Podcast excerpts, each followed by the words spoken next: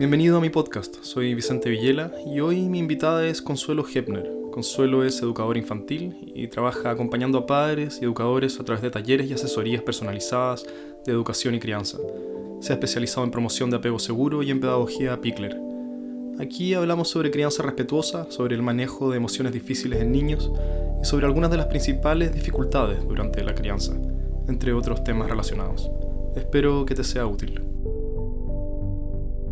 Consuelo, bienvenida al podcast. Gracias por aceptar mi invitación. Hoy vamos a hablar de crianza y desarrollo, ¿cierto? Que es algo que me toca a mí de cerca porque soy padre de tres niñas chicas y, sé que me voy a ver tentado en hacer de esto una suerte de asesoría personal, pero voy a tratar de, mantenerlo interesante para no solo para mí. Y empecemos por, por definiciones quizás. Pues, ¿cómo, ¿Cómo entiendes tú el concepto crianza respetuosa, que es algo que se ha masificado y casi siempre la, eh, la masificación viene con un peaje que es eh, confusiones, ¿cierto? Y asociaciones que quizás no son las correctas. Entonces, empecemos por aclarar eso. ¿Qué, qué es para ti la crianza respetuosa? Y si te es más fácil, quizás qué no es. No sé, tómalo tú como, como quieras. Ya. Bueno, primero gracias por invitarme. Feliz de, conversar sobre estos temas contigo, que me, me encantan. Eh, el tema de crianza respetuosa, para mí personalmente, eh, yo como que le puse ese nombre a lo que yo tenía en mente sin saber en ese minuto que existía el concepto de crianza respetuosa. Como que alguien había creado ese nombre y por lo tanto lo había definido, ¿ya? Mm. Yo viví y trabajé en Nueva Zelanda como educadora por varios años mm. y en el fondo me traje esa experiencia hacia acá y como que la traduje a crianza respetuosa, allá hablaban de kindness, como de mm. como criar desde el cariño, ¿cierto? Desde, desde el respeto, pero el concepto de crianza respetuosa como que fue cuando volví a Chile que, que lo puse así en mi Instagram y, y entonces después fui descubriendo que algunas personas me decían, no, pero es que en la crianza respetuosa no dejan poner límite. Entonces, qué sé yo. Y yo como, mm, ¿no? O no, es que la crianza respetuosa hay que decirle a todos que, a todos que sí. Tampoco. Entonces dije, wow. Y ahí me, me enfrenté con el concepto de crianza respetuosa acá, mm. que está definido con, con, palabras bien claras en ciertas no sé, fuentes de internet, pero para mí viene como de acompañar a los niños en, su, en sus años, en sus primeros meses, años de desarrollo. Y para mí tiene que ver con respetar sus procesos naturales, eh, tratar de entender cómo están viviendo la vida ellos. Ya hay mucho de pretender que los niños se adapten a lo que uno como adulto propone eh, y determina, pero nos falta ponernos en sus zapatitos y ver cómo ellos están viviendo la vida, qué necesitan ellos. Mm. Eh, y desde ahí para mí es necesario saber un poco de, desarrollo, de, de, neurociencias también, eh, y ver qué pasa con su mundo emocional, qué es lo que están sintiendo, cómo necesitan ser acompañados en ese proceso, ¿cierto? Y desde ahí va, para mí van ciertas como directrices claras, ciertas ideas de, ok, ¿qué hago cuando tienen una pataleta, por ejemplo? El típico temón de las pataletas. Mm. Em, y como es una crianza respetuosa, ¿qué significa? La palabra respeto también puede ser o ambigua o subjetiva, puede significar algo distinto para mí, para ti o para otra persona. Por lo tanto, queda un poco ahí como en, lo interpretable. Pero, por ejemplo, en el tema emocional, em, acompañar respetuosamente la expresión de una emoción, para mí tiene que ver con, primero, permitirla, validarla y acompañar desde mi lado educativo en decir, ok, tú que tienes dos años de edad, dos años en este mundo, yo tengo más, te voy a acompañar, te voy a explicar que esto que estás sintiendo se llama rabia, pena, frustración o alegría, no siempre tiene que ser esa, ese lado de las emociones, ¿cierto? Que estás emocionada o ya. Y entonces eso que siente el niño o niña eh, ve que es acogido por un adulto, que empatiza, que se pone a su nivel, que mira a los ojos, que lo acoge, que lo necesita, eh, y le ayudo entonces yo como adulto a a entender y ver qué hacer con esto. Entonces te digo, mira, esto se llama pena, te dio, te dio pena que la mamá se fuera, pero te explico, te acompaño, lo valido, puedes llorar, está bien expresar eso que necesitas expresar, te acompaño y veamos una posible solución. La mamá te explico que va a llegar en una hora más, eh, quieres que vayamos a ver su foto, te gustaría un ratito estar abrazados. Entonces, desde ahí la parte, por ejemplo, del apoyo emocional, que creo que es absolutamente la base en educación de niños y guaguitas, eh, ahí desde el respeto. Eh, el tema de los límites, por ejemplo. El mundo tiene límites. O sea, vivimos en, en, un, en una sociedad que tiene ciertas cosas aceptadas y ciertas cosas que te van a mirar raro si las haces, Y yo como adulto que acompaña, mi rol como educadora, tu rol, por ejemplo, como papá, es compartir de forma cariñosa, clara, respetuosa, cuáles son esos límites. Entonces, como existen los límites y yo quiero que crezca feliz, eh, integrado en este mundo al que llegaste, entonces te los comparto. Y por ejemplo, no sé, si un límite es no subirse a la mesa, por ejemplo, en la mesa en que se come, yo lo voy a decir, porque es lo que espero, y lo voy a decir en un lenguaje positivo, desde lo que sí quiero que hagas.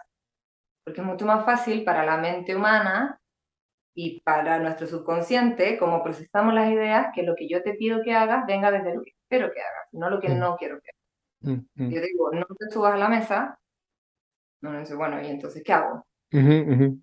te pido que te bajes de la mesa o que te sientes en la silla, eso es lo que sí quiero que hagas y el resultado que yo espero llega más fácil, es más fácil para los niños entender eso. Mm. Entonces voy comunicando límites que son no muchos, porque elijo mis batallas en el fondo, ciertas cosas. Por ejemplo, en este espacio que yo trabajo con niños, las, las normas no son tantas, pero son súper claras. Las sillas para sentarse, eh, en la mesa vamos a, qué sé yo, poner la comida y mientras hay comida los juguetes están en otro lado, por ejemplo. Si quieres escalar, anda al túnel Pickler que tengo que es para escalar, la mm. mesa no, em, y eso es fundamental y creo que se malentiende quizás un poco el concepto de crianza respetuosa y de dejar que hagan lo que quieran. Mm, mm. Que como que se va un poco de las manos. Eh, y hay distintos temas de los que uno podría hablar, como el tema, no sé, de lactancia o de, o de dormir o no con la guagua. Y para mí todo eso tiene que ver con lo que funcione para la familia. ¿Ya? Porque si el autor en respeto, me leí un libro sobre respeto a la crianza, y el autor dice que tengo que dormir con mi guagua, y yo como mamá no me acomoda, no me gusta, duermo mal, mi guagua también, mm. entonces ¿dónde está el respeto ahí? Mm. Ahí respeto es ver qué necesidades tiene esa familia en particular qué funciona para ellos, qué los deja tranquilos, porque finalmente ese hijo o hija va a percibir cómo está el papá y la mamá según cómo se sienten internamente, no según si están siguiendo la pauta del libro famoso. Mm. Mm. No sé, ahí te digo como... Sí, sí, harto, sí, hoy hay muchas cosas ahí que me gustaría tocar, pero quedémonos, por forma que sea, en las definiciones un, momento más. ¿Qué es eh, el método Pickler, en corto? Ah, y, luego podemos profundizar en, lo otro más puntual. Sí. Eh, la metodología Pickler tiene el apellido de quien la inicia, que es Emi Pickler, una pediatra. Esto surge en Hungría después de la guerra, en un orfanato. Eh, ella se hace cargo de este orfanato. Y como pediatra va acompañando a las guaguitas em, que claramente no estaban con su familia, o eran huérfanos, o su familia estaban enfermos con tuberculosis y no lo podían cuidar. Mm. Entonces era un lugar en donde ella estaba 24/7 con estas bobitas.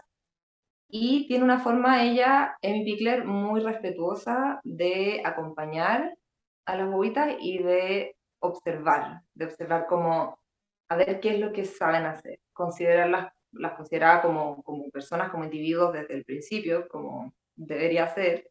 Mm. Esas, hay, hay personas que hablan de que cuando las bobitas van creciendo como que son más personas, que es una frase que me patea la guata, como siempre fue persona. Mm. Tú no entendías cómo vivía el mundo, pero siempre fue persona. Mm.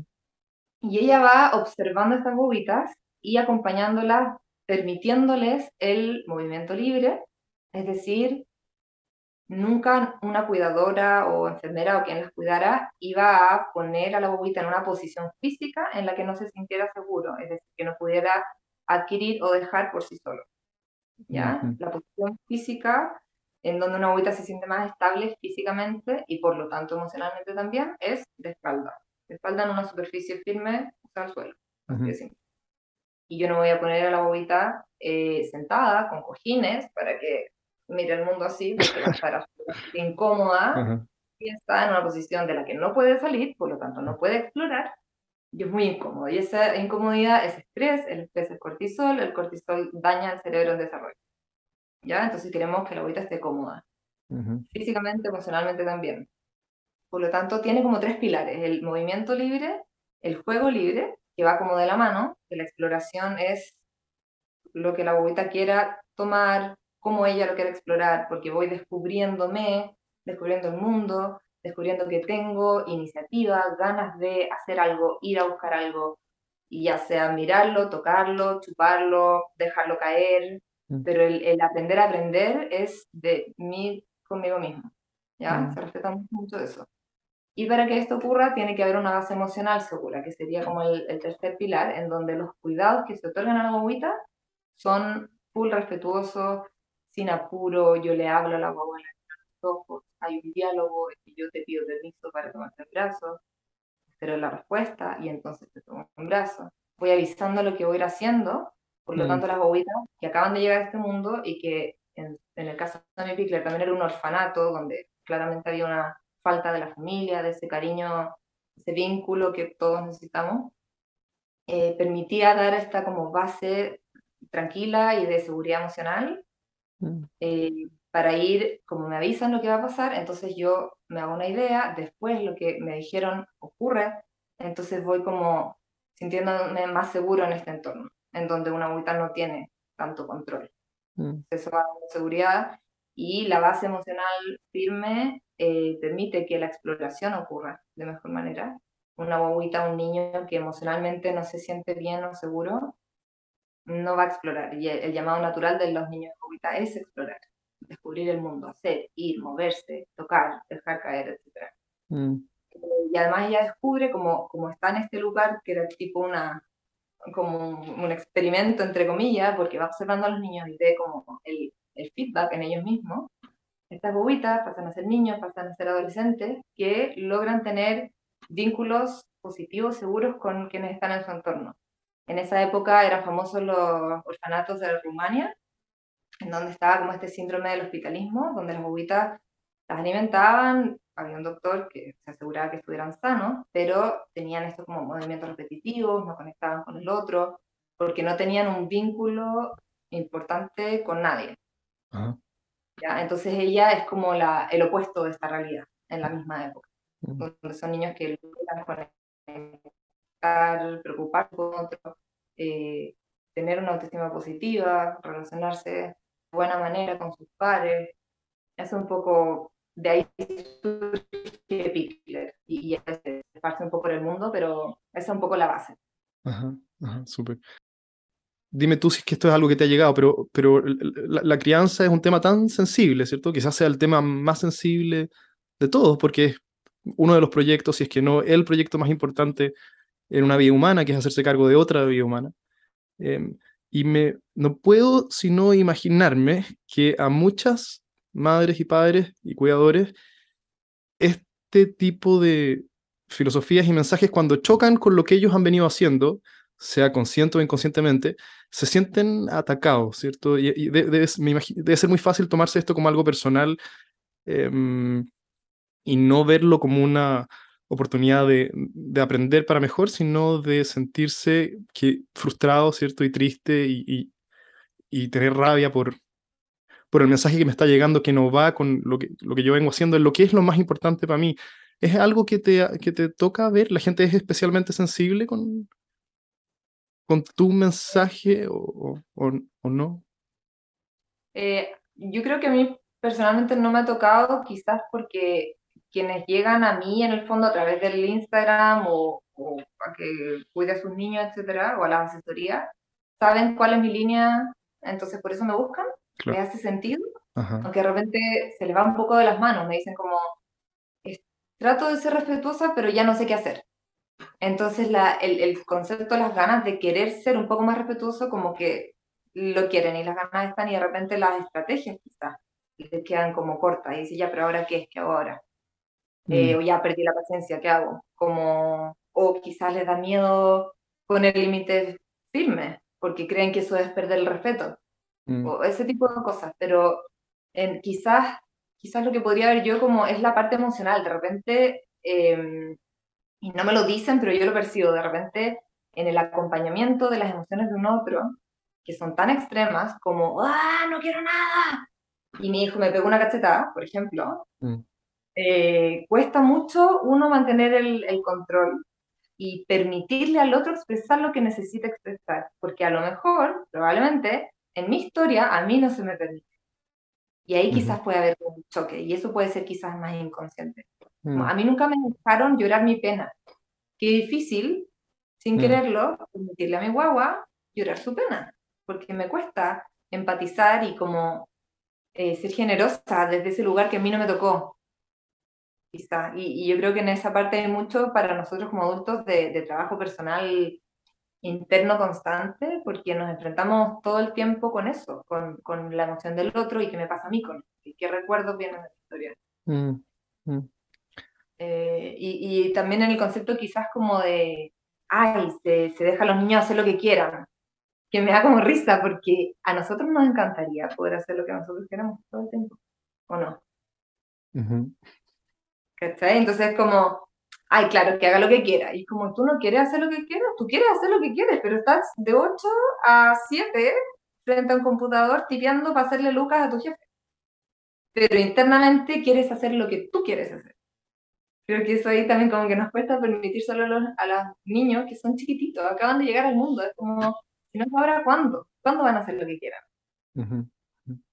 Ahí, ahí, en, lo que dijiste de acompañamiento emocional, quizás está la pregunta del millón de dólares aquí, pero que no tiene mucha solución, que es cómo, o, dime tú, ¿cómo, esta parece ser la pregunta del millón de dólares, cómo lidiar con pataletas, ¿cierto? Eh, eh, la, la- la fantasía aquí de quienes tenemos, estamos criando niños chicos, es que alguien nos dé una pastilla mágica, ¿cierto? Y esto se acabe, pero esa pastilla no existe y, y hay que crear alguna otra manera de, de lidiar con esto. ¿Qué, qué le dices tú a un padre o madre desesperado eh, en búsqueda de una pastilla que no existe? ¿Cómo, cómo se maneja eso?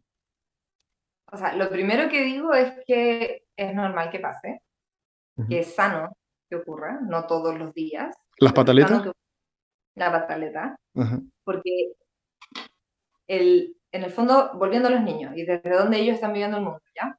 Su cerebro, el cerebro como en neurociencia explicado como muy simple, lo dividen como en reptiliano, eh, límbico y neocórtex.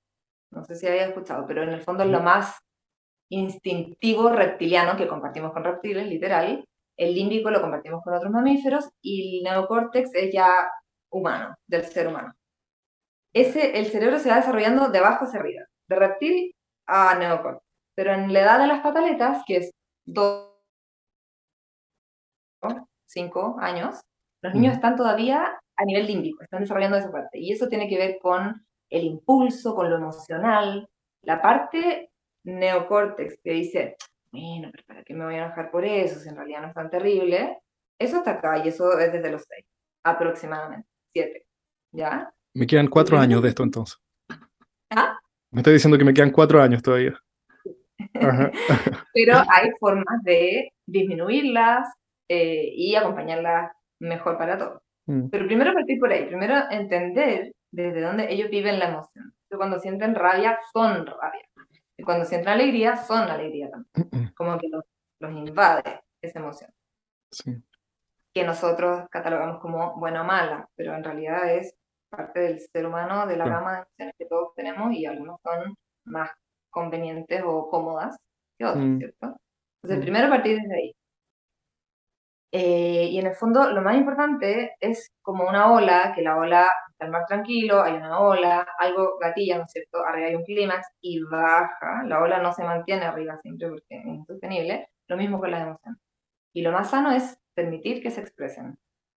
Entonces, ¿cómo permito que se exprese sin, como dentro de lo que a mí me acomoda también? ¿cierto? O sea, yo quiero que este niño o niña exprese su emoción y yo quiero estar presente. Lo que necesitan en ese momento los niños es que su adulto significativo esté ahí, porque para ellos también es muy incómodo sentir lo que están sintiendo. ¿ya? Igual o más que para nosotros. Ellos no saben qué hacer con eso. no tienen las herramientas porque están todavía en esa etapa en donde se co-regulan con el otro, con el adulto. Mm. No tiene su cerebro la capacidad de hacerlo solo o sola. Por lo tanto, eh, necesitan que ese adulto significativo, yo como educadora, tú como papá, quien sea, esté presente y acompañe y permita. Entonces yo pongo en palabras lo que está pasando. Como te decía antes, como, wow, te dio mucha rabia lo que pasó. Mm. Y a veces solo esa frase baja el tiro mm. la intensidad de la emoción. Mm. Porque en el fondo son dos personas o dos fuerzas. Si esta persona, ¡guau! ¡Ay, no quiero comer! Y el papá, ¡va, te lo vas a comer todo! Ahí quedó la embarrada. Mm. Pero yo como adulto, adulto, a cargo, mantengo mi calma, lo intento, busco mis estrategias que me hagan mantener la calma para decir, wow, en verdad no quieres comer más. Ya, me, me quedó claro el mensaje en el fondo. ¿Tú? Sí, no, no quiere comer más. A ver, ¿qué podemos hacer? Entonces te veo en lo que te pasa, te veo, valido lo que te está pasando, no lo rechazo porque eso genera ese choque. Lo veo, lo acompaño, lo pongo en palabras. ¿Qué podemos hacer? Y obviamente la forma de abordar este, este momento va a depender también de la edad de los niños. Ya, si, si son más chiquititos y hay menos espacio para entrar a resonar, a, razonar, perdón, entre ellas, eh, quizás una contención más física, más de abrazar, de estar presente, ya quizás más grande podemos entrar a conversar. Pero en el fondo de estar presente estoy disponible para que esto se, como que se encauce y tenga un final y, buscamos soluciones. Eh, por ejemplo, si se están, no sé, azotando contra el suelo o, o pegándole a alguien, yo le puedo decir, entiendo que tengas rabia, puedes expresarla, si quieres le pegas un cojín porque si le pegas a tu hermano, le va a doler y eso no lo vamos a permitir. Entonces voy como dándole como un margen de acción. Aquí, aquí esto puede pasar y tiene que pasar. Bota esa rabia porque, porque la tienes que sacar de ti, pero yo te voy acompañando y guiando, como no dejemos la embarrada. De hecho, me tocó hoy día con un niñito que estaba enojado porque quería usar un juguete y alguien se lo quitó. Tenía una rabia que era de tirar cosas. le dije, estás muy enojado porque tú querías usar eso, pero la otra niñita se lo llevó, puedes esperar o se lo puedes pedir. Y rabia, rabia, rabia. Yo le dije, ok, sientes mucha rabia, estás súper enojado. Y yo le hacía cariñito en la espalda. Ya, ya tengo un vínculo con él. Mm. Y me mantuve ahí en silencio, y como que le fue bajando la energía y después jugó con otra cosa. Ya un niño de dos años. Mm. que me tocó eh, pero creo que lo importante de las pataletas también es qué hacer antes para que no ocurran.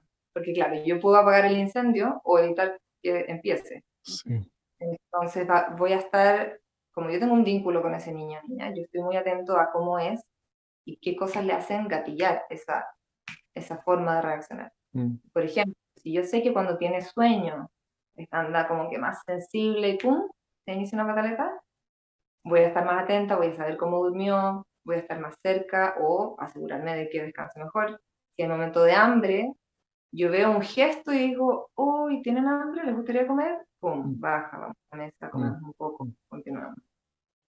Eh, sí. sí, nosotros tratamos de hacer varias de las cosas que nombraste, pero es espectacularmente difícil en el momento, a veces, sobre todo después de una noche difícil. Eh, ¿Esto es por lo que más te preguntan eh, cuando, en asesoría? ¿Es esta la principal dificultad. Más comunes, sí. ¿Qué, ¿Qué, más? ¿Qué más es? ¿Qué más? Mi hijo no juega solo, me, necesita todo el día. Mm. ¿Y eso? Y qué pasó en pandemia también, porque en el mm. fondo, claro, en pandemia los papás estaban trabajando en la casa, pero estaban físicamente en la casa, pero su mente y sus preocupaciones estaban en otra parte. Por lo tanto, es difícil para un niño pequeño entender, mm. la mamá está acá, pero como que no se está vinculando conmigo pero está acá. Se, la tengo, pero me hace falta igual. Mm. Porque no hay un momento de conexión que es lo que ellos necesitan. Mm. Eso pasó Entonces, en, en ese tema y también en el tema de, de comportamiento, eh, es súper importante tener idealmente todos los días un momento de conexión de, de tiempo de calidad. Ya, mamá, hijo, papá, hijo. Porque los niños necesitan sentirse, no solo que se lo digan, sentirse amados, vistos y para eso tienen que ser un momento de calidad. O sea, yo estoy con mi papá jugando, pero mi papá no está ni en el celular ni preparando la comida. Estamos mm. juntos jugando un ratito, en donde los niños ojalá dirijan ese juego. Es un momento de, de control en su mundo, que es bastante poco. Normalmente ellos tienen que seguir instrucciones porque el adulto decide. Pero es un momento de calidad, el niño elige juguemos con los autitos, ya, pero yo te choco y después sígueme tú, y uno como adulto le, sigue un poco el juego. Entonces, esa necesidad emocional de conexión se satisface, por lo tanto se comporta mejor. Mm. y todos los días yo tengo un momento de conexión así, van a haber menos pataletas. Nos mm. van a hacer más caso. Porque si yo no lo pesco todo el día y le digo, ya, a comer, ya con tu pijama, son puras instrucciones. Entonces dicen, bueno, a ver, hola, existo, entonces, si, si mi mamá jugó conmigo, me vio, nos reímos juntos, nos hicimos cariñitos, y después me pide que me lave los dientes, no voy a lavar los dientes. Porque no le quiero hacer la pelea, porque fluye más hacia los dos lados. Sí. hay algo en lo que yo a veces me sorprendo eh, diciendo no a tantas cosas seguidas, una tras otra, y pienso, no, ya, no puede ser, tiene que haber otra manera de, de, manejar esto. Quiero volver a, lo que mencionaste, o sea, volver a esto de, acompañar emocionalmente a alguien que quizás aquí es difícil si es que a uno no le han dicho la importancia de permitir que un niño manifieste en el mundo como sea que se siente en lugar de obligarlo a enterrar eso en alguna parte o negarlo. Hay, una, hay una imagen aquí que me es útil que usa Gabor Mate, que es el psicólogo canadiense experto en desarrollo y en trauma, que es que cuando a un niño de tres años que quiere eh, comerse una galleta de postre, eh, pero no se la dan y, se pone a llorar, y le dicen que los niños buenos no lloran, ¿cierto? Y que, y que, no llore. El mensaje que él recibe no es que los niños buenos no lloran, sino que, que los niños que lloran no son amados. Eso es lo que lee de la situación. Eh, ¿Te hace sentido esto? Y, que por lo tanto lo que aprende de eso es que no puede llorar, ¿cierto? Y que la pena es algo que no se puede permitir asomar al mundo porque de hacerlo, el amor y la contención y seguridad que necesita de sus padres no va, no va a estar disponible. Y por lo tanto la, la, estrategia adaptativa, ¿cierto? Es nunca más eh, asomar esa pena hacia afuera. Eh, ¿te, ¿te, hace sentido esa imagen? ¿Conversa con, con lo que tú piensas? Absolutamente, sí. En el fondo, claro, cuando, cuando nosotros adultos no sabemos lidiar con el llanto del niño y entonces lo tapamos con el chupete o con el, lo que quieren o con la tele, mm. el mensaje es como no conectes con eso.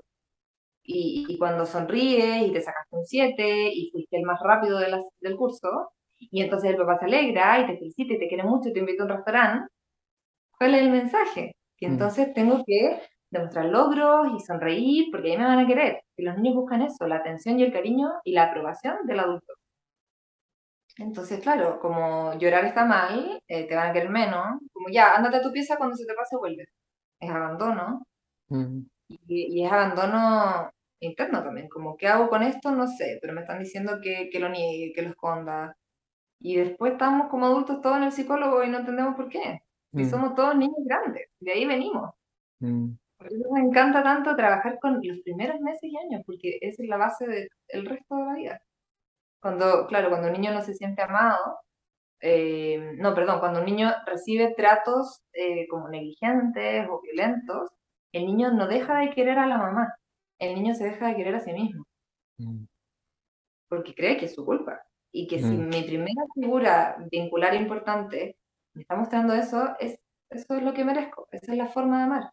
Entonces, como adulto, eh, ese patrón vincular, patrón de apego, lo llevo conmigo y como adulto voy a buscar una pareja que me demuestre justo eso, porque esa fue la forma que me enseñaron, así se ama, con violencia. Una pareja violenta, no entiendo por qué y sigo sufriendo, inconscientemente es lo que aprendí. Mm. Y, y, cuando trabajas con familias y hijos, eh, tu sensación es que ese es el caso, aquello que los padres no le pueden entregar a sus hijos, es algo que ellos tampoco encontraron durante su desarrollo. ¿Es, un, es, tan así este patrón que se transmite por generaciones? Em, yo en las sesiones de asesoría no, no, llego como a la infancia de los padres, que sería algo muy interesante. Mm. Quizás al no ser psicóloga siento que es un, terreno mm. que quizás no, no es mío, mm. eh, pero sí me gusta como tirar luces, como preguntas al aire para invitar a reflexionar y, que los padres sí conecten con su historia. Eh, y con estas preguntas, por ejemplo, tu hijo quiere hacer lo que él quiere hacer, pero ¿a ti te gustaría también poder hacer lo que tú quieres hacer? O conectar como la tiro al aire, así como, bueno, a veces nos cuesta permitir que el otro exprese cuando yo no me lo permito a mí mismo. O sea, probablemente nos haga clic, porque mm. yo me imagino que somos varios un poco en ese, en ese lugar. Mm, todos. hay mucho silencio, mucha reflexión ahí. Y en el fondo eso invita también a bajar la guardia. No quiero, no quiero como hacerle la guerra a mi hijo, quiero entender, y por eso me tengo que entender yo. Y es, es bien complejo, es bien, hay harta cosa ahí metida en la mm. ensalada. Sí, ahí, todos tenemos algo de trabajo pendiente, hayamos tenido experiencias eh, dramáticamente traumáticas o no, todos ahí tenemos espacios emocionales que no, no son difíciles de, de evitar.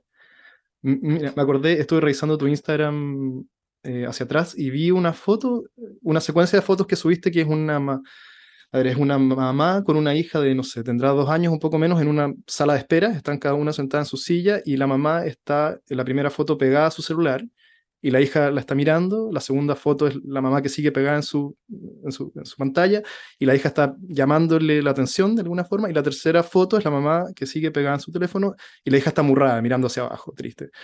Y tu llamado era un poco a, prestar atención a lo distraídos que estamos por nuestras redes sociales y, y nuestros eh, teléfonos móviles. Y vi muchos comentarios de personas a las que no les gustó mucho el, llamado por, porque eh, te pedían em, un poco de empatía con las dificultades de tener una guagua y que quizás ella, ¿por qué estaba pasando? Quizás era una emergencia, quizás fue solo un momento, puede haber sido sacado de contexto, qué sé yo. Eh, ¿cómo, ¿Cómo te tomaste todos los mensajes que te llegan? ¿Cómo, fue publicar eso y después recibir quizás algo que no era lo que te esperaba? No sé.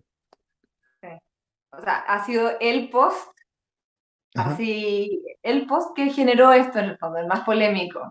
Onda, ningún otro, ningún otro generó esto. Y por eso a mí me fue como, wow, me hizo reflexionar mucho. Eh, yo hoy día no subiría esa foto, pero quizás porque lo veo con otros ojos. Pero el mm. mensaje, que en el fondo, insisto en ese mensaje, no me arrepiento, por algo está ahí, por algo lo, lo dije, era, en el fondo era como pongámonos en el lugar de la niñita. Porque yo quizás porque no he sido mamá todavía, quizás, me pongo en el lugar de los niños y me gusta darle voz y darle ese mensaje que quizás no pueden expresar claramente. Entonces yo digo, a ver, ¿qué, qué necesita esa personita? Porque la grande ya sabemos, pero esa mm. personita. Entonces la imagen es súper clara, la niñita busca la atención de la mamá, insiste, así llorando, y la mamá ahí con su celular acá. yo veo la imagen y se me sigue apretando la guata. Y sigue siendo ese mi mensaje como, mira para el lado, son las mm. emociones de tu hijo, aunque te llevo un mensaje del jefe. ¿Cachai? Pero claro, los comentarios iban todos desde la madre, que es absolutamente mm. válido, fue como, ah, mom shaming, como tienes que entender que no sé qué, y yo mm. como, primero dije, wow, no quería generar esto, no había pasado antes y no, no es mi, por mi forma de ser, no busco el conflicto. Mm. Eh, pero también me ayudó para decir, ok, lee a esas personas con la mente abierta y también tienen su punto. Entonces, esa mamá, yo antes quizás, por ejemplo, juzgaba más a la mamá que le prendía la tela a los niños, pero hoy en día, con muchas mamás cercanas, eh, mamá de mellizo, mamá de más de un niño que en algún momento necesitan un espacio para ellas mismas y prenden la tele y van al baño, yo hoy día no lo juzgo. Yo creo que antes hubiera sido más dura. Entonces mantengo mi mensaje en decir, eh, como conecta con, con, tu hijo o hija lo que necesita. Pero claro, en cada contexto, eh, esa mamá no había, eh, claro, tiene un contexto la foto, ¿no es cierto? Si su mamá mm. no había revisado el celular en todo el día y justo le dijeron algo importante y justo sacaron esa foto, y digo, bueno, entendamos la mamá, pero, pero estoy ahí como entre las dos partes, como que eh, no, no hay una respuesta al final. Es difícil. Aquí, que, también me acordé cuando la vi de un tweet de, de Neil deGrasse Tyson, que es el astrofísico ah, de, de Cosmos, eh, él, tuiteó algo así como, iba caminando por un parque y vi a un niño saltar a un charco y, y, su mamá inmediatamente lo tomó de los brazos y se lo llevó. Y él expresa su frustración por cómo una mamá impidió que un niño explorara el mundo, ¿cierto? Este científico en potencia vio interrumpido su juego por su mamá. Y muchas de las respuestas eran, pero, ¿cierto? ¿Es que acaso tú, Neil deGrasse Tyson, te vas a hacer cargo del resfrío de ese niño? ¿Tú le vas a lavar la ropa mojada, llena de barro? Eh, y aquí los dos tienen razón, ¿cierto? Eh, es, una, es una pena que un niño no pueda saltar en un charco de barro y no pueda explorar el mundo libremente, pero también hay que pensar en que hay un adulto que va a tener que hacerse cargo quizá de un resfrío de una semana y de no dormir por una semana después. No, no, sé, ¿cómo hay algo aquí para llegar a un punto sano, por decir? Eh, yo creo que eh, me identifica absolutamente esa, esa, situación. O sea, yo misma acá en el patio, por ejemplo, hay, hay, un espacio detrás de las plantas que es como un bosquecito que los niños descubrieron. Mm. Y un día ya estaban detrás de las plantas y todo el mundo se ve distinto desde ahí. Y yo estaba fascinada porque los vi ellos y era interesante y ¡guau! genial. Pero ha habido otros momentos en donde quedan cinco minutos para que se vayan a la casa. Están todos listos, limpios, ordenados, etcétera, como llegar y partir. Y si quieren meter a esto que es barro, rama, alguno se puede caer, hacer una herida, yo digo, no, en este momento no. Entonces, ese como, es súper ambiguo, es como, ya, pero ¿cuándo me va a decir que sí? ¿Cuándo esto no se va a poder? Mm como que siento que hay que verlo un poco desde afuera, sin juicio, ojalá, y como en un contexto. Eh, pero es difícil para los niños entenderlo también, porque qué rico mm. chapotear en una cosa, mm. pero si no estás con bota de agua y te mejoraste un resfrío ayer, no te voy a dejar. Mm.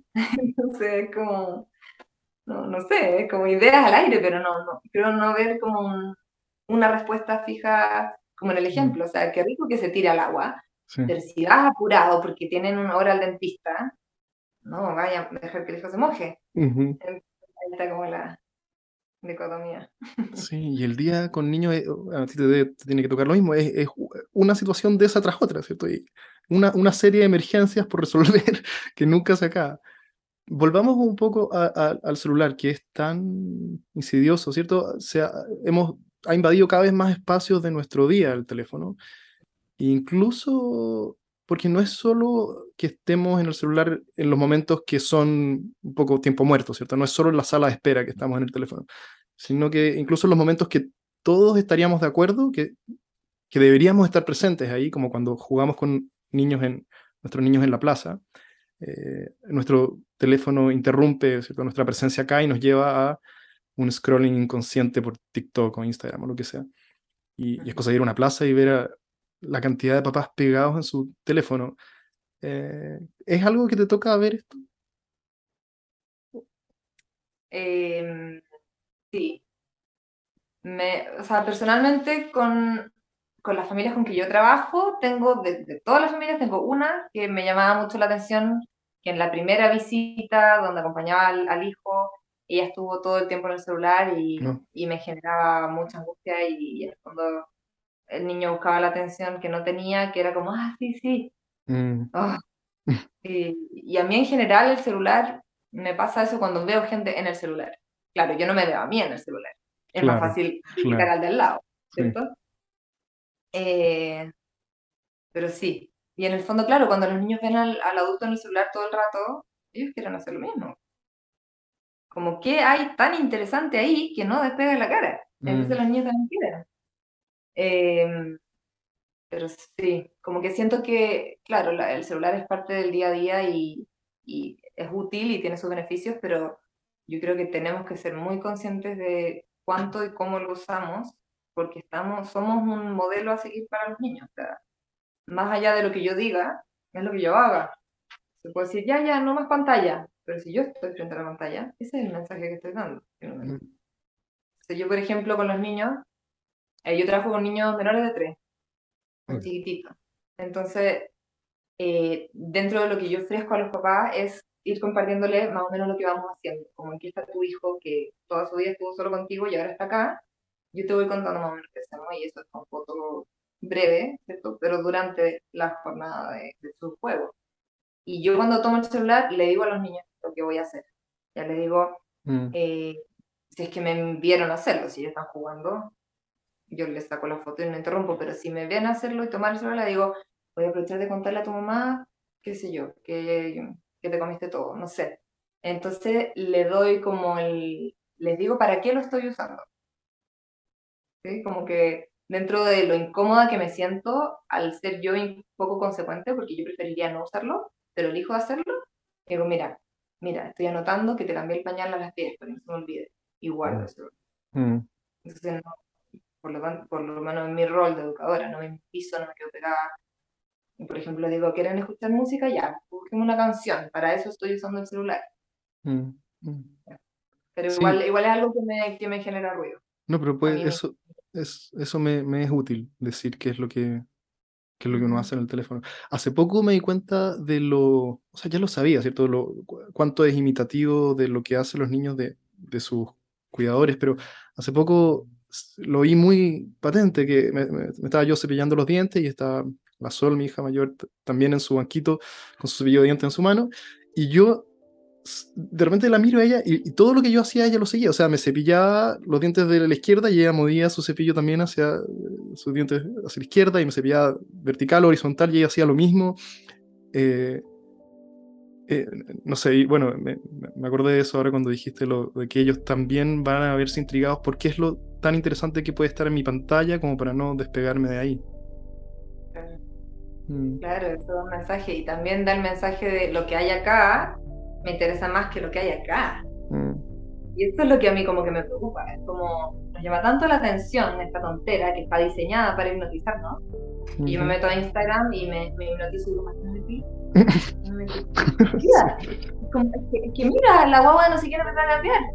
y, yo quería buscar algo sobre, no sé, otra cosa. Me da mucha rabia. Y eso en el fondo, claro, eh, es lo que le, le transmitimos.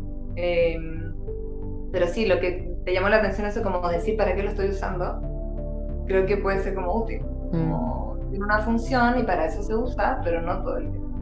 Sí, sí. Oye, Consuelo, ya estoy un poco consciente del tiempo que llevamos, así que cerremos acá, pero estuvo, se me pasó volando el tiempo y mil gracias por la conversa. Voy a dejar tu Instagram acá por si alguien quiere saber más de ti. ¿Y hay algún otro lugar donde te pueden buscar? Eh, no, en Instagram, la verdad. Tenía Facebook, pero no, no lo uso. Instagram está mejor día. Ya, súper. Bueno, Gonzalo, mil gracias. Muchas gracias a ti. Si este contenido te resulta interesante, suscríbete a mi canal de Spotify para recibir notificaciones cuando tenga nuevo contenido por compartir. Y si te gustaría ayudarme, puedes recomendarme a tus amigos y seguirme en mis redes sociales. Todas las ayudas en difusión serán profundamente agradecidas. Como siempre, gracias por tu tiempo y hasta la próxima.